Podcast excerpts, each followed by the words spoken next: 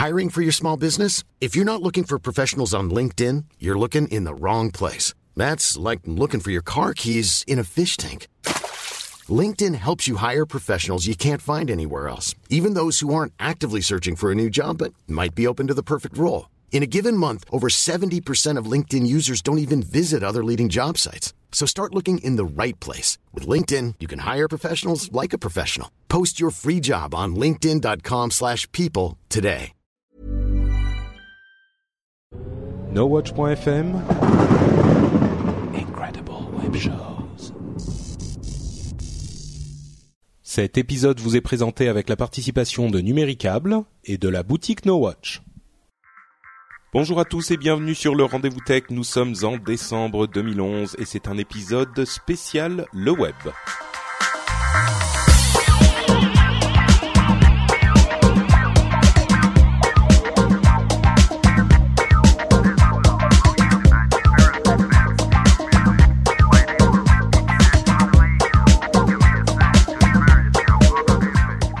Bonjour à tous et bienvenue sur ce numéro spécial du Rendez-vous Tech, c'est l'épisode 75. Et comme promis dans l'épisode précédent, nous vous faisons un épisode spécial le web, qui est doublement spécial parce que c'est en fait une série de deux vidéos que nous avons fait euh, le premier et le deuxième jour du salon, en vous détaillant tout ce qui est tout ce qui s'y est passé même. je m'en mêle un peu les pinceaux, je suis tellement enthousiaste. Euh, donc on a Jérôme, Corben, Jeff et moi-même qui vous faisons un petit résumé en deux parties. Euh, certains d'entre vous l'ont peut-être déjà vu en vidéo sur le site, sur euh, nowatch.net. Si c'est le cas, eh ben écoutez, vous n'avez pas forcément besoin d'écouter cet épisode parce que c'est exactement la même chose. Par contre, euh, que ce soit le cas ou pas, pensez à repasser sur le site parce qu'il y a quelques petites vidéos supplémentaires qui, je pense, pourront vous intéresser et notamment euh, un test assez approfondi de la Surface 2, la table de Microsoft, la table tactile de Microsoft. Euh, et voilà, donc il y a des petites choses intéressantes en plus de ce dont on va vous parler ici. Mais quoi qu'il en soit, deux résumés de 45 minutes de la première et de la deuxième partie du salon disponibles tout de suite maintenant dans le rendez-vous tech. Donc euh, j'espère que vous apprécierez ce numéro un petit peu spécial. Et puis on se donne rendez-vous euh, dans une semaine à peine en fait. Bon, un petit peu plus, une dizaine de jours pour le prochain épisode normal du rendez-vous tech. J'espère que vous apprécierez celui-ci et puis euh, n'hésitez pas à nous laisser des commentaires sur le site pour nous dire ce que vous en pensez. Et puis voilà, euh, bonne écoute et à très vite. Ciao. No Watchers, No Watcheuses, euh, nous sommes ici à Le Web. Je suis accompagné de la fine fleur du podcast et du blog francophone. Donc euh, j'ai ici Patrick Béja et ici Corben. Corben, c'est une des premières fois que, que les No Watchers te voient à l'image. Donc c'est un grand moment là qu'on vit.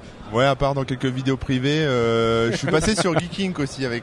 C'est vrai, c'est vrai. Geeking, c'est des vidéos privées, hein. Ouais, ouais, ouais, ouais mais c'était plutôt soft, mais c'est sympa, ouais. Mais voilà, c'est le seul podcast No que j'ai fait en vidéo. Bon, on n'est pas là pour déconner, hein. On est là pour parler de le web, c'est sérieux, c'est un salon B2B. Je veux dire, attention, business, business. On a vu plein de choses intéressantes. Certains d'entre vous, c'est de la pub, hein, ça. Attention. Hein. Mais tiens, euh, oui, on a vu plein de choses intéressantes. Avant de se lancer dans euh, les choses intéressantes qu'on a vues, peut-être expliquer à ceux qui connaissent pas le web euh, ce que c'est. Exactement donc je vais le faire. Eh ben vas-y. Ok. Euh, en fait, le web c'est une conférence qui a commencé, qui a commencé il y a quelques années, euh, qui est organisée par Loïc Lemeur, que la plupart d'entre vous connaîtront, j'imagine, euh, qui s'appelait. au tout départ, c'était pas le web au tout début, c'était les blogueurs ou un truc comme ça. Euh, les blogs, voilà. Les blogs, il y a une, euh, une dizaine d'années. Et c'était un tout petit truc où ils étaient 200 à Paris.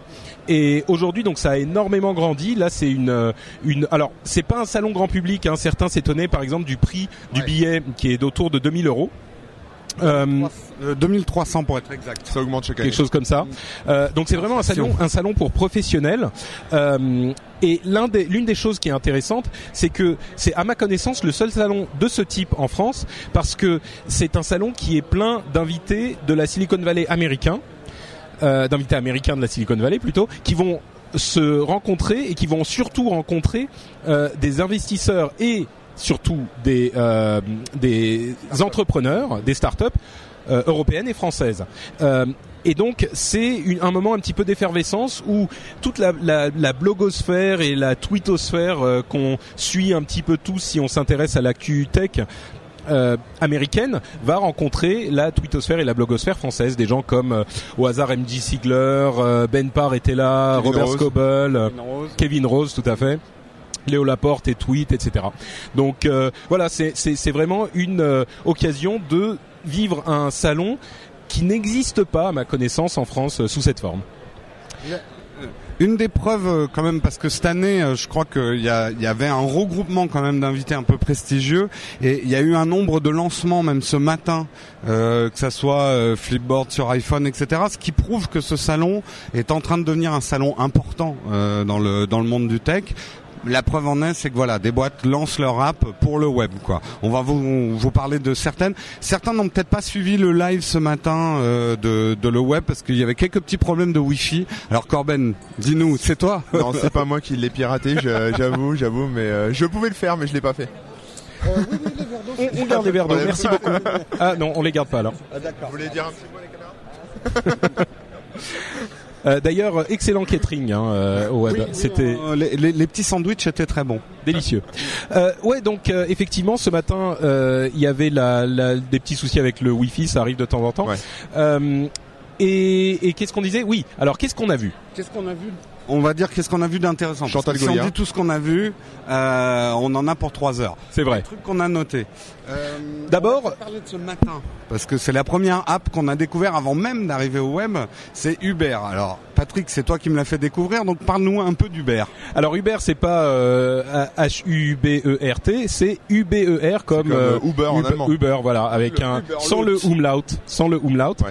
Euh, c'est en fait une application qui, là encore, a été lancée avec euh, le web euh, aujourd'hui qui est en fait plus qu'une application, c'est un service qui existait déjà dans certaines villes américaines comme San Francisco euh, et New York et qui arrive à Paris euh, directement. Donc assez rapidement, ils ont importé le concept en France et c'est un concept vraiment intéressant, vraiment intelligent et qui a eu un, un avenir à mon avis. euh, je pense que tout le monde est d'accord pour dire que c'est un service qui est promis à un bel avenir. On attend surtout euh, de savoir ce que c'est exactement. Alors, ce que c'est, merci. C'est génial, c'est génial, mais on, a- on attend. c'est- Corben qui, qui utilise le fouet. Euh, je lui ai prêté. Donc c'est un service qui met en relation euh, des utilisateurs finaux et des voitures de maître presque. Des, des voitures avec chauffeur, oui, c'est des voitures avec chauffeur, Mercedes, machin et tout. Donc c'est Classe. euh, ça fait une sorte de concurrence au taxi. Et la manière dont ça fonctionne, On- euh, non, mais je donnerai mon avis après. Voilà, on va développer. Mais la manière dont ça fonctionne, c'est que vous téléchargez une app, vous vous créez un compte avec euh, votre numéro de carte bleue et une fois, vous vous connectez à cette app avec votre compte et vous vous géolocalisez. Quand vous avez besoin d'aller quelque part, vous vous géolocalisez et vous dites euh, j'appelle une voiture. Ça vous montre où sont les voitures. Euh, certaines euh, évidemment vont a priori être assez proches de là où vous êtes. Vous dites je commande une voiture. Ça va vous dire qui quelle voiture vient vous chercher et ça va vous dire à quelle distance elle est de vous. Une fois qu'elle est arrivée, ça vous donne un délai hein, en minutes. Vous pouvez continuer à la suivre, voir quand elle arrive sur le petit plan, c'est géolocalisé bien sûr. Euh, une fois qu'elle arrive, vous descendez de votre appartement, vous sortez de de de, de l'appartement, par exemple, de la maison, Ouais, euh, du, bar, web, du web, du le web. du le web. Oui, sémantiquement, c'est le web. Euh, et vous rentrez dans la voiture, vous allez là où vous vouliez aller. Et ensuite, vous êtes euh, facturé directement sur votre carte bleue. Il n'y a pas d'échange d'argent direct dans la voiture. Ça c'est pratique parce qu'entre les taxis qui prennent pas la carte bleue, euh, jamais de monnaie, euh, Exactement. euh, c'est top. Et c'est euh, et donc l'opération se fait comme ça. C'est évidemment plus cher qu'un taxi.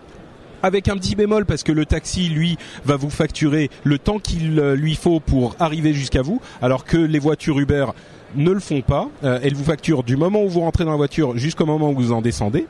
Euh, donc ça coûte quand même malgré tout un peu plus cher. On parle de Ouais. 75% de plus qu'une une, euh, un tarif de taxi. Donc Oui, c'est oui. quand même oui. Euh, les taxis déjà, euh, faut faut y aller hein, au niveau tarif. Bien sûr, bien sûr. Euh, ouais, il Mais- était plus alors. Ça dépend les taxis de nuit et tout. Bon, Ça ouais. dépend. Mm. Euh, et donc voilà, et c'est c'est un système qui évidemment est un service un petit peu premium parce que votre voiture est euh, de, de meilleure qualité, plus jolie, euh, plus classe que une voiture de, un, taxi a priori. Hein, c'est une certaine classe de voiture.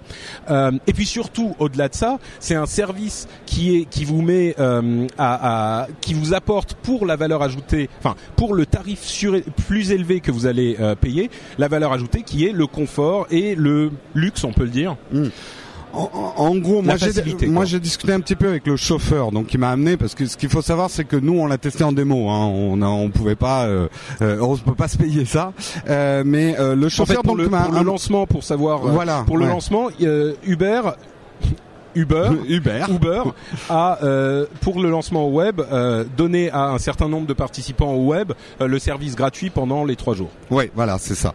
Euh, j'ai discuté moi un peu avec le chauffeur parce que je voulais voir le le- l'autre côté de la façade, machin.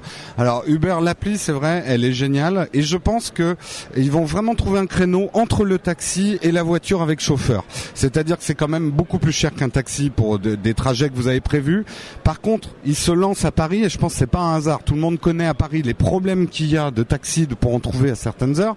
Et moi, je pense aussi aux entreprises parce que le fait que tu puisses mettre, par exemple, tous tes employés sur une carte bleue et recevoir une facture à la fin du mois de tous les déplacements Uber avec leur géolocalisation. Donc, tu n'auras pas de petits malins qui vont aller se payer le taxi pour aller au Rex danser et te mettre ça sur, euh, oui, réunion de travail, machin. Non, mais je plaisante, mais c'est ce qui arrive parfois avec les notes de frais. Là, ça permet d'avoir, euh, et puis je pense qu'à fur et à mesure, tu auras peut-être des, des- des tarifs dégressifs pour les entreprises. Je pense que c'est vraiment un service pour les pros et une autre utilisation à laquelle j'ai pensé, c'est quand vous voulez faire les choses un peu classe sur Paris. Aller chercher votre copine, l'amener à dîner, euh, faire les choses un peu bien, aller chercher vos parents euh, pour Noël. C'est une, une belle voiture, euh, le mec il est bien habillé. C'est comme si on avait une voiture avec chauffeur, mais quand on connaît les prix des voitures avec chauffeur, c'est quand même beaucoup moins cher qu'une voiture avec chauffeur. Et Voilà. en plus, alors d'autres utilisations, par exemple, vous arrivez dans une nouvelle ville que vous connaissez pas, vous faites, vous utilisez cette application. Bon, faut avoir une connexion web, hein, bien sûr, mais c'est hyper pratique et c'est hyper bien fait. C'est le le- l'un des, des principes souvent pour les services premium, c'est la facilité. Et là, c'est tellement simple que je pense que on sort d'un bar à 2-3 heures du matin, il n'y a pas de taxi comme tu le disais, t'es un petit peu machin. Tu fais ton ton appel euh, sur Uber et il se place effectivement entre les taxis et les voitures de maître parce que bon, tu vas pas le faire tous les jours à moins que tu sois plein aux as, mais euh, une fois de temps en temps, ça va te coûter un petit peu plus cher, mais ça peut valoir le coup quoi. Juste Donc un, euh, un truc, euh, si vous voulez installer, parce que moi ce matin je l'ai testé et Patrick m'a arrêté au dernier moment. C'est-à-dire que ça- c'est tellement simple que en un clic, euh, on se retrouve avec un bouton euh, appeler, enfin commander, et, et on a envie de tester, mais euh, il n'y a pas d'avertissement. Attention, si vous cliquez, la voiture Ouais. arrive. Faut y a- Il n'y a pas de une fois, confirmation de genre de choses. C'est si, il y, vraiment a- il y a direct, une quoi. confirmation en Ah fait. d'accord. J'ai pas osé, Ouais. mais euh, du coup, euh, j'étais à deux doigts d'appeler le taxi alors que j'avais rien à faire du taxi. Enfin, Eh ben, euh, moi hier en la testant, je croyais qu'on pouvait donner l'heure, tu vois. Donc je l'ai testé hier soir à 2 heures du matin et le mec, j'arrive. Mais heureusement, et ça c'est un des avantages, t'es en contact téléphonique direct avec la voiture. Donc j'ai appelé le mec, je lui dis, euh, je, je me suis emmêlé les pinceaux, euh, venez pas. Il m'a dit pas de problème. Ouais, Voilà. Très pratique. Donc, une fois que tu as, sélectionné ta voiture, euh, tu as le nom du chauffeur, la localisation de la voiture qui reste, et si tu veux appeler le chauffeur, tu peux euh, déclencher l'appel et ça se fait tout seul. alors co- Donc, comment ça euh, marche euh, Comment ils ont Enfin, c'est un peu plus cher que le taxi, mais c'est moins cher que les voitures de log. Comment ça se passe euh Alors- en fait, là j'ai demandé oui aux chauffeurs. En fait, les chauffeurs font partie généralement déjà de sociétés euh, de, de voitures de maître et ça leur fait un complément. Aujourd'hui, Uber ne permet pas de vivre uniquement d'Uber. Euh, c'est plus pour leur temps. Non, il m'a dit. Mais ils veulent y arriver. Ils Ils veulent, y arriver et le, le donc le, le, le CEO qui parlait ici euh, disait que euh, certains de leurs chauffeurs parce qu'il est possible aussi si vous par exemple vous êtes euh, chauffeur et que vous avez une voiture euh, euh, qui rentre dans leurs critères euh, visiblement il est possible de s'inscrire en indépendant aussi Ouais, ouais. et il y en a certains qui font ça en plus d'autres choses et que euh, bon ça peut quand Ça, même ça, euh, ça peut. Mais euh, Et je pense que c'est- je vraiment pense appelé à se développer, C'est vraiment pas un hasard s'ils se lancent à Paris avec les problèmes des taxis pirates et tout. sûr. Il y a un vrai créneau à prendre. S'ils viennent comme ça sur Paris, euh, c'est pas un sûr. hasard. C'est bien. D'ailleurs- D'ailleurs, une bonne idée, euh, une appli comme ça pour les rien que pour les taxis pirates, ça pourrait marcher. les taxis clandestins, voilà, c'est Ouais. D'ailleurs, je me demande euh, si les taxis et les, je sais pas si c'est une guilde ou des syndicats de taxis vont pas avoir quelque chose à dire là-dessus, parce que évidemment, le- la raison pour laquelle on parle aux, aux gens qui ne connaissent pas super bien Paris, la raison pour laquelle il y a tellement peu de taxis à Paris, c'est que les licences de taxis sont en nombre limité et ça coûte très très cher. Et il y a des gens qui éco- économisent pendant 20 ans pour se payer une, une licence de taxi.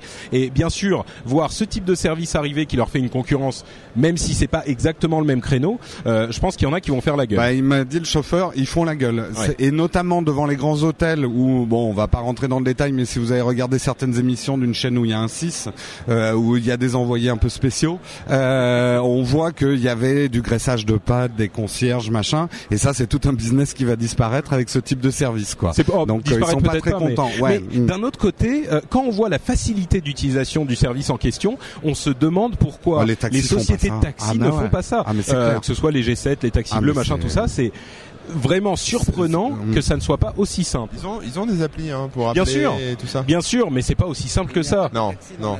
Vous avez demandé. Oui, ouais, c'est Donc, bref, voilà, ça c'était notre petit résumé sur Uber, qui est un truc, un- un- une application qui vient, qui sort un peu de nulle part parce que c'est pas le genre de truc auquel on est habitué euh, pour ce genre de choses. On se dit plutôt oui, les trucs de réseaux sociaux. Les... Là, c'est vraiment un truc qui a une application euh, euh, très pratique euh, et qui a séduit à peu près tout le monde. Donc euh, voilà, c'était pour Uber. Un, Euh, un- un petit mot sur Karl, hein, ce qu'on a vu ensuite? Un petit mot de Karl. Bien sûr. Alors euh, une, surprise, bon une surprise qui n'en était pas une, il était au programme. Euh, Karl Lagerfeld était le keynote speaker euh, au, au- donc la, la première conférence à le web, donc le premier jour aujourd'hui.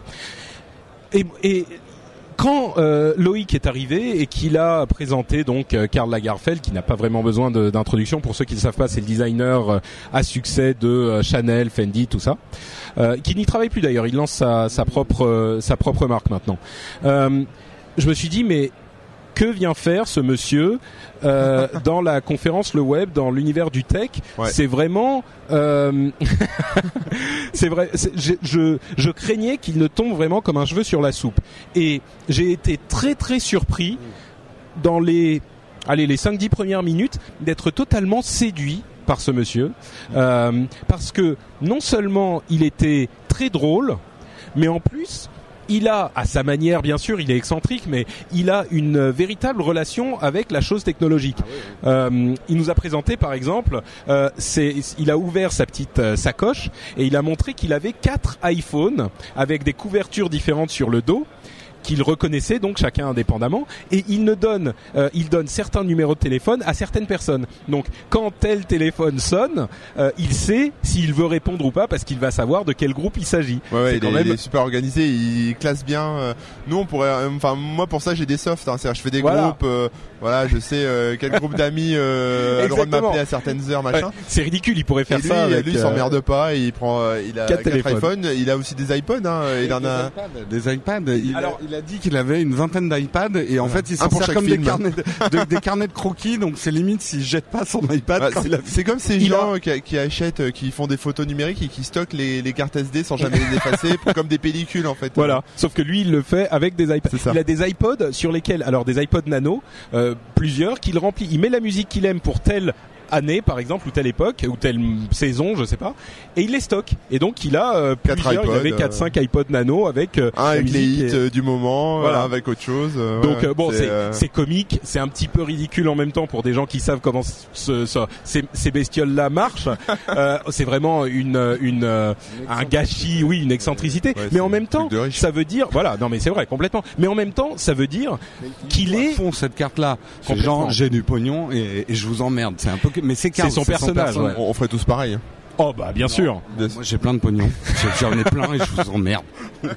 Mais non, mais ça veut dire euh, concrètement, ce que ça veut dire, c'est qu'il est vraiment euh, adepte de ce genre d'outils, quoi. C'était pas, c'était authentique, quoi. Voilà. Il nous a fait quand même une étonnant. euh, démo de son iPad euh, où il a quand même bien galéré à se servir de son stylet, peu, à ouais. se servir du truc. On a vu toutes ses photos perso aussi. Il a fait défiler toute sa galerie. Euh, on a vu quelques photos un peu osées, hein, je dois le dire quand même. Oh, on n'a Euh, rien vu. non, je arrête, c'est plaisante. mais euh, mais voilà donc et bien sûr il était là aussi un petit peu pour faire sa promo puisque euh, il va lancer avec son partenaire euh, qui est la société Net à Porter qui fait aussi Monsieur Porter euh, la marque Karl euh, qui est la première marque de haute couture ou pas basse couture mais moyenne Couture peut-être lancée sur le net di- euh, directement qui s'appelle Karl On- on uniquement ne en ligne acheter ouais les vêtements que sur le web. quoi. designé par Karl Lagerfeld. Euh, bon, alors la majorité d'entre vous est sans doute euh, des hommes, ça vous intéressera peut-être un peu moins, mais euh, pour les les copines ou les femmes qui nous regardent Ou les hommes qui Euh, aiment se déguiser. droit de faire des cadeaux hein, aussi. aussi, vous. Ou les hommes qui Euh, aiment se déguiser. boutique No Watch ou les hommes qui aiment se déguiser. Euh, bah, l'exemple qu'il donnait, c'était par exemple une veste à 150 euh, pounds, donc euh, 180 euros, euh, pour un truc Karl Lagerfeld. euh, c'est sympa et c'est entièrement en ligne. C'est une initiative intéressante à Il surveiller. y a que du S, hein, je pense, Ah. non? En taille. Euh, euh, on va passer à la suite. Moi, j'ai quand même retenu une chose qu'a dit Karl et qui s'adresse, je pense, à tous les entrepreneurs parce que et qui était intéressante, c'est-à-dire euh, lutter contre le banal. Euh, il a cité Lady Gaga, c'est la lutte contre le banal. Et je pense que c'est un message assez fort qu'il a passé mine de rien, parce que je pense que pour toutes les startups et tout ça, on a tendance à vouloir euh, refaire des modèles déjà existants et rassurants. Et euh, non, lui, c'est euh, oublier hier et euh, lutter contre le banal. C'est un quoi. créateur, c'est un vrai Ouais, créateur, quoi, ouais, c'est vrai. Ouais, donc euh, bon, moi je pensais pas ressortir de le web et euh, avoir une opinion euh, aussi positive de Karl Lagerfeld Oui, en que plus, finalement il, je il est drôle, pas il a, il a clashé non, mais deux, c'est deux ça. fois Loïc, c'était marrant. euh, Il a, Ouais, joli clash sur Loïc. c'est- c'était assez marrant, ouais. C'était Il y a de marrant. l'humour. Ouais, ouais. Euh, alors la suite, euh, qu'est-ce qu'on a vu ensuite? Alors, euh, Flip- Flipboard, on va passer rapidement, mais euh, Alors Flipboard, je vais laisser Jérôme parler parce que c'est un petit peu ça. c'est c'est c'est c'est une de mes apps euh, chouchou. C'est vrai que Flipboard euh, on a, a profité du web pour lancer son appli iPhone ce matin. Euh, donc euh, bon bah si vous avez peut-être déjà vu les démos, mais on va remettre un extrait de comment fonctionne Flip- Flipboard sur iPhone. Moi, ce que j'ai trouvé intéressant, c'est euh, ils l'ont développé. C'est c'est pas juste une adaptation du Flipboard qui est déjà magnifique. Moi, c'est mon app préférée sur iPad. Là, ils ont pensé euh, autour de l'iPhone un, un téléphone. Qu'est-ce qu'on a envie de voir euh, Comment on veut consulter Donc c'est bien foutu, c'est innovant.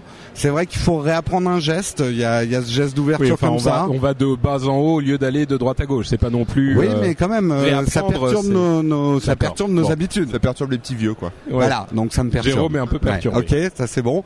Euh, ça c'est fait. Non, ce qui est intéressant parce que ça va nous amener au débat qu'on va avoir à la fin. Il a dit une chose parce que euh, Loïc a essayé de le tacler en lui disant et vous sortez quand sur Android? Et là, il a fait un peu, euh, euh, ça va venir, on sait pas, euh, machin. Il aurait pu dire en même temps qu'Instagram, non? Bah oui, non mais euh, honnêtement, c'est un peu la le, question. le truc. On rebondit très rapidement quelque chose que Kevin Rose avait dit sur Oink il y a trois semaines, c'est que le problème aujourd'hui des apps Android, c'est qu'il y a 10% de super geeks qui adorent Android, qui téléchargent toutes les apps. Et, euh, et qui sont à donf. Donc euh, Kevin Rose par exemple a envie de développer pour eux, mais il dit il y a aussi toute une clientèle d'Android qui est très grand public, qui a acheté euh, les téléphones parce que c'est moins cher qu'un iPhone, mais qui télécharge pas d'app. Donc c'est vrai que les développeurs euh, retardent un peu le développement parce que c'est des trucs qui coûtent cher hein, de développer sur une autre plateforme, des grosses apps. Ils, ils ont, on a l'impression qu'ils retardent. Si j'ai abordé le truc, c'est qu'on va revenir derrière sur ce qu'a dit Eric Schmidt par rapport à ça, d'une conférence qu'on a vue dans l'après-midi. Sinon, le matin, on a vu autre chose en musique que toi. Sound tu... tracking, Sound ouais. tracking. Euh, Donc fini sur. Flipboard? Oui, bah Flipboard, Oui. euh, la démo, c'est top, c'est Ouais. top. Euh, bah en fait, Sound Tracking, c'est une app que j'aime beaucoup, dont j'avais déjà parlé dans Upload, euh, qui est. Tiens, d'ailleurs, je vais faire un tout petit aparté pour dire à quel point il est. euh, surprenant de voir que l'ensemble de la conférence est centré sur la mobilité. C'est d'ailleurs le, le, le thème de la Ouais, conférence, c'est mobilité sociale et locale. Ouais. Euh, et et c'est vrai que même quand on parle de plateforme web, on en parle à travers la mobilité et les apps, Euh, et on parle presque plus des applications de, de desktop, des ordinateurs de bureau classiques quoi. Donc euh, c'est vraiment une tendance hyper hyper forte qu'on voit depuis quelques années, mais là elle est encore plus euh, visible.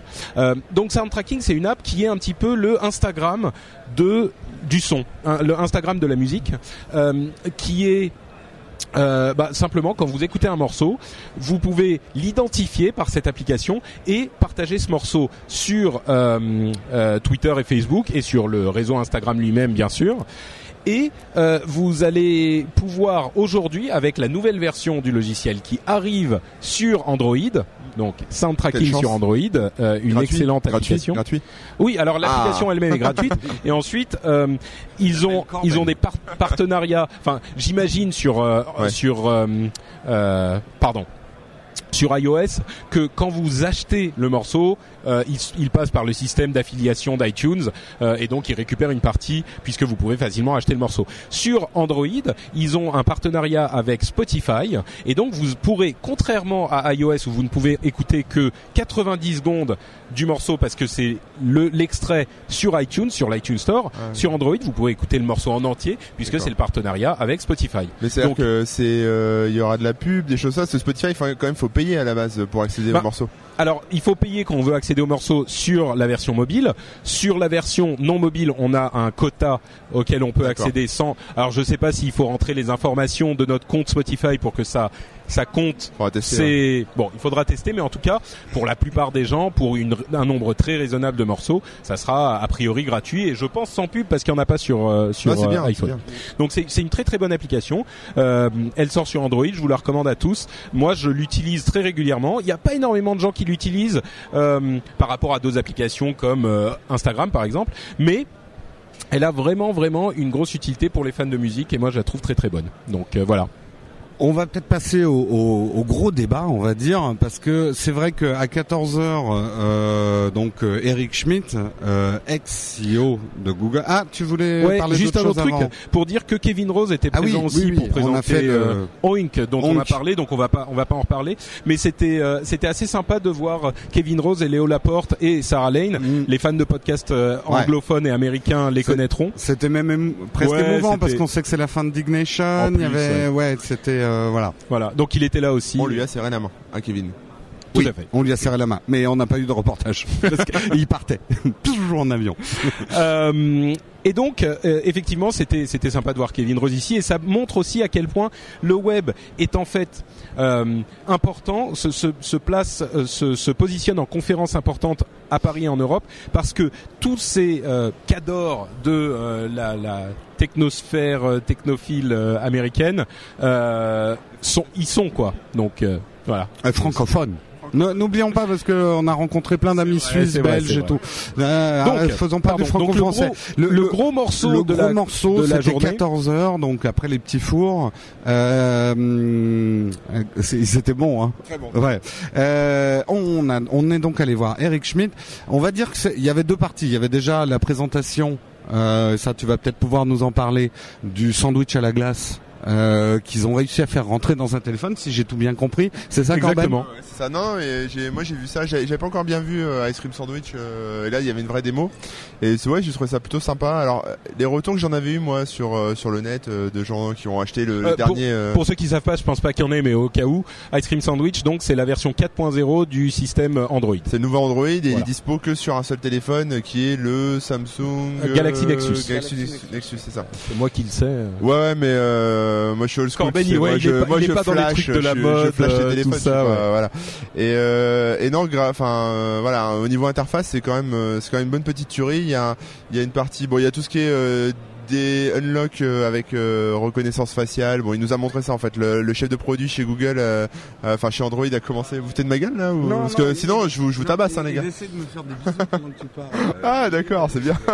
Je suis fatigué, hein, je suis désolé. Pardon. Et euh, ouais, le chef de produit a commencé juste avec la fonctionnalité kéké, euh, c'est-à-dire que regardez mon téléphone se déloque euh, quand il regarde mon visage.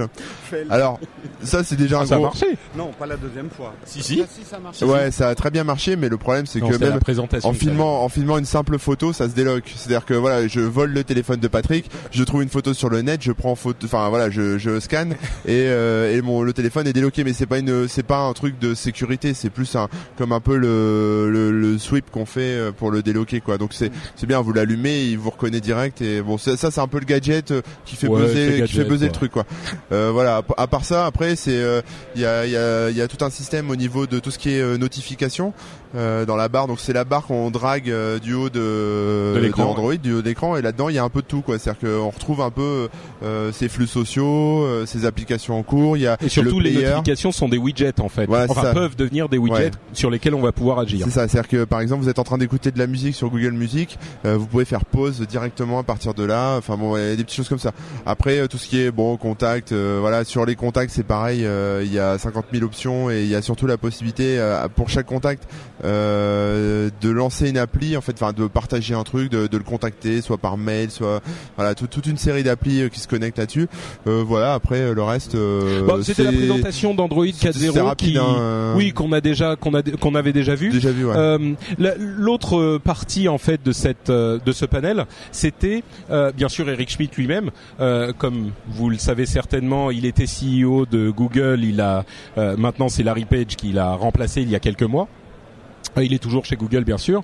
Euh, et, et il est, c'est un personnage un petit peu particulier, Eric Schmidt. Euh, pendant les premières, je dirais les premières 20 minutes, euh, il interrompait un petit peu euh, la présentation d'Android. C'était, ses plaisanteries tombaient un petit peu à plat. Euh, ça faisait un petit peu. Ça faisait un peu Patrick en fait. Voilà. C'est ah, vous imaginez le même un peu plus vieux avec des lunettes. Euh, non, mais c'est vrai qu'au début ça tombait un petit peu à plat. C'était un peu euh, euh, froid. T'as rigolé à chaque fois pourtant. Euh, bah écoute, après, le truc c'est que c'est quelqu'un qui est, alors évidemment d'une importance phénoménale dans le monde de la technologie. Euh, qui a une expérience et une connaissance de tous ces domaines euh, qui sont tout à fait vénérables et il, il parle très calmement. C'est quelqu'un qui est d'une sérénité assez euh, communicative, je dirais. Mm. Et au fur et à mesure, au bout de 20-30 euh, minutes, euh, j'ai fini par rentrer dans son rythme presque. Voilà, ça, ouais. Et il disait des choses vraiment profondes et intéressantes. et, et il est c'est presque un truc un petit peu hypnotisant quoi. J'imagine que tous ces gens qui sont euh, euh, aussi haut placés dans ces sociétés ont une personnalité, un charisme particulier. Et c'est vrai que là, on l'a ressenti, le fait de le voir comme ça, de suivre cette conférence en entier. Il a aussi pas mal d'humour. Euh, il est rentré dans l'art une ou deux fois. Le, le, Loïc Lemer lui a posé quand même des questions un peu taquines sur l'iPhone. voilà. Le marché ça qui domine le marché et, euh, et, bon il a quand même répondu euh, des trucs genre euh, on est sur tous les on est sur tous les téléphones bah, on est gratuit on est machin c'était très logique et très très bien très dit en plus, il a dit, avec humour quoi. donc Loïc lui dit Loïc Lemer lui dit bon alors c'est vrai que Apple domine le, le marché avec l'iPhone et donc et là Eric Schmidt l'interrompt il lui dit non mais une seconde. Alors il domine où? Nombre de machines vendues prix euh, nombre de, enfin base installée ou et là Loïc Lemer évidemment était euh, bah euh, en fait euh, bon donc c'était c'était marrant le, Loïc qui, qui, qui, posait une question un petit peu trollesque et il, s'est fait bien répondre. C'était toujours c'était dans du bon esprit mais on, on, a pu remarquer parce que je disais il a un air très serein il est calme mais par contre il y a deux ou trois moments euh, où quand il est impératif, il est impératif. Ah oui. On sent que euh, et là, il n'était pas fâché. Hein. Ah mais non, par non, contre, il a dit les trucs. Euh, non. Quand, quand le il a dit l'iPhone domine le marché. Non. Et après, il explique quoi. Mais il était euh, ferme oui, quoi avec un petit balai euh, et des fermes. Alors euh, l'autre l'autre partie euh, de cette conférence qui a été intéressante, euh, que qui toi t'as beaucoup parlé, euh, bah, je vais te laisser. C'était quand il a commencé à parler politique et puis. Ouais, moi j'ai retenu deux interventions, qu'on, enfin deux interventions avant qu'on passe peut-être au débat Android, le développement Android, parce que ça il est beaucoup revenu dessus. Mais d'abord il a dit quelque chose que j'ai trouvé assez fort sur nous Européens et que il fallait que la Silicon Valley ait une concurrence et que ça lui paraissait très important pour les années à venir et que l'Europe avait vraiment sa carte à jouer et que là il a été taquin aussi avec Loïc et j'ai beaucoup aimé parce que euh, quand on parlait de Londres et tout ça, il a dit non mais vous aussi vous avez besoin de concurrence, le web a besoin de concurrence. Et da!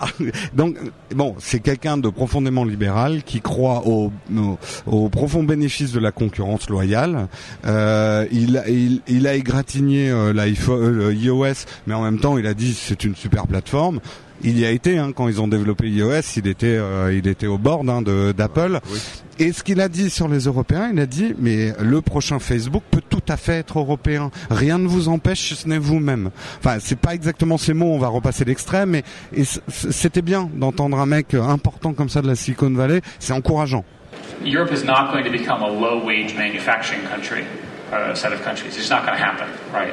Um, that, your, that investment in education, adoption of the internet, becoming global players, promoting your ideas, your science, your technology, and so forth, is the way to create differential value in a globalized market. So you don't have a choice. Really Back to the Silicon Valley of Europe. Yeah. I, I, agree. Yeah. However, well, I think that you're trying with your conference here. You're actually trying to sort of do that, right? You're trying to serve as a place, which is why I'm here. I think it's it's important to say that it's not just because of the weather that Silicon Valley is where it is perfectly possible that a combination of early stage investing, there's not enough of it here, and learning, the kind of learning that goes on by having a community of entrepreneurs who shares idea, you can pull it off. That's exactly what we're trying to do, and we have 60 countries here, and coming here helps that. So thank you for that. But we've been talking about it for ages. You know, it's all like we. Well, there's no time like now to do it. Right, but then you have competition between Berlin and London and Paris, Madrid. Competition is good. Get your act together. Agree? If you're a French, if you're a French entrepreneur and you love Paris, do it in Paris. If you don't do it in Paris, you're going to have to go work in one of those other countries you don't like, like the ones next door. Sorry. No, I fully agree. You told that to a president? Uh, yes, and He knows, furthermore, right? and furthermore, you might even need to move to the United States, where we will guarantee not to give you a visa because we're idiots. this is a separate discussion. Do you see No, and, and, and the reason I'm trying to be so obnoxious here, but there is a huge race now to own identity, social services, electronic commerce on these mobile platforms. Um, I've traveled the world. There are people, very, very smart people, and I can tell you they are uh, in a lot of different countries, and uh, they're all trying very hard. There is an opportunity to build the next Facebook, the next Google, and so forth right in front of you. Why do I know it? One, it's obvious, and two, it's always been true. You just have to find it. Il- va même plus loin puisque euh, l'une des une autre chose qui s'est passée autour du web, hein, pas exactement en fait c'était hier, il, il met euh, sa bouche là où est son, son ses paroles. En fait c'est une expression anglaise. J'ai eu peur. Euh, il met sa bouche où Il- he puts her, his mouth uh, where his money is. Uh-huh. Non, he puts his money where his mouth is. Donc son argent là où est On sa bouche. compris. Voilà. Bref, en gros, euh, il fait pas que parler et ils font des choses. Et l'une des choses très importantes qu'ils ont fait, c'est qu'ils ont ouvert euh, hier, ils ont inauguré les nouveaux bureaux de développement de Google à Paris, euh, vers le quartier de l'Opéra. Euh, un truc, c'est 10 000 euh, square meters, si je ne m'abuse, si je ne m'abuse, peut-être square feet.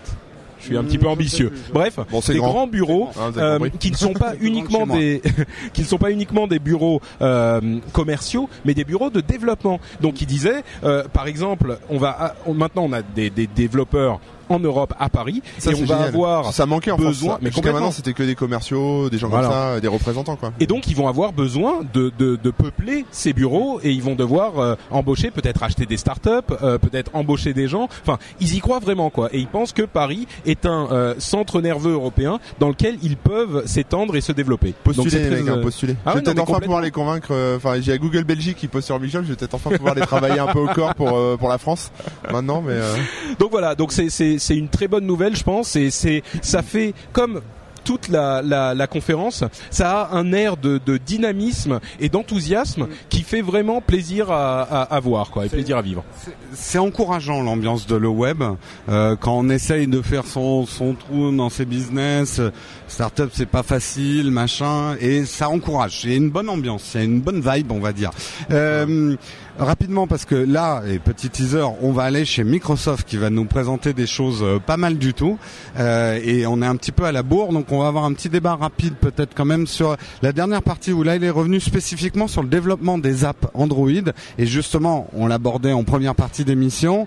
Il y en a certains qui freinent un peu à, à développer sur Android. Lui, il disait un, vous avez tort, et deux, on va mettre tout à disposition, et trois, les développeurs finalement, qu'est-ce qui les intéresse? C'est les chiffres, et dans six mois, vous verrez les chiffres. Et là, il était assez euh, boum boum boum quoi, euh, genre Sûr de très lui, sûr de lui, Sûr de lui, très ouais, sûr de lui et d'Android. Donc, voilà pour des développeurs, euh, Ouais, toi qui connais ce milieu et tout aussi. ça, est-ce que c'est rassurant? Ah ouais, c'est carrément rassurant. Ouais. Bah, c'est vrai quand quand on veut développer pour mobile, on sait jamais vers euh, quel OS s'orienter parce qu'on peut pas apprendre forcément tous les langages, on n'a pas forcément le temps. Donc euh, voilà. euh, mais euh, ouais, c'est carrément rassurant. Puis savoir que, enfin, Android, c'est quand même un truc qui est qui est sur tous les téléphones, enfin sur beaucoup de téléphones, donc euh, qui a effectivement plus de portée. Euh, voilà, il y a des il y a des versions euh, qui se concurrencent. Il y a il y a toute la partie aussi euh, tablette, ce genre de choses. Donc euh, c'est, il y a pas à réinventer la roue, bon un peu comme avec iOS, mais euh, non, c'est super rassurant. Mm. C'est, c'est bien qu'il, a- qu'il dit. Il y y a beaucoup de choses dont, dont il a parlé, spécifiquement les problèmes d'Android. Alors, l'un des gros soucis, c'est la, la fragmentation. Bien sûr, la, fragmi- la fragmentation des appareils, mais il n'y a pas que ça. Il y a le problème que euh, il y a différents euh, euh, fournisseurs d'accès, enfin euh, Ouais. sociétés de téléphone. J'ai la preuve que iOS peut se fragmenter aussi. voilà, j'ai une, une fragmentation de iOS. Mais euh, Bien exemple, il y a plein d'app stores différents sur Android. Donc il faut que les développeurs soumettent leur euh, leur application à plein d'app stores différents. Enfin bref, il y a plein de petits soucis spécifiques à Android.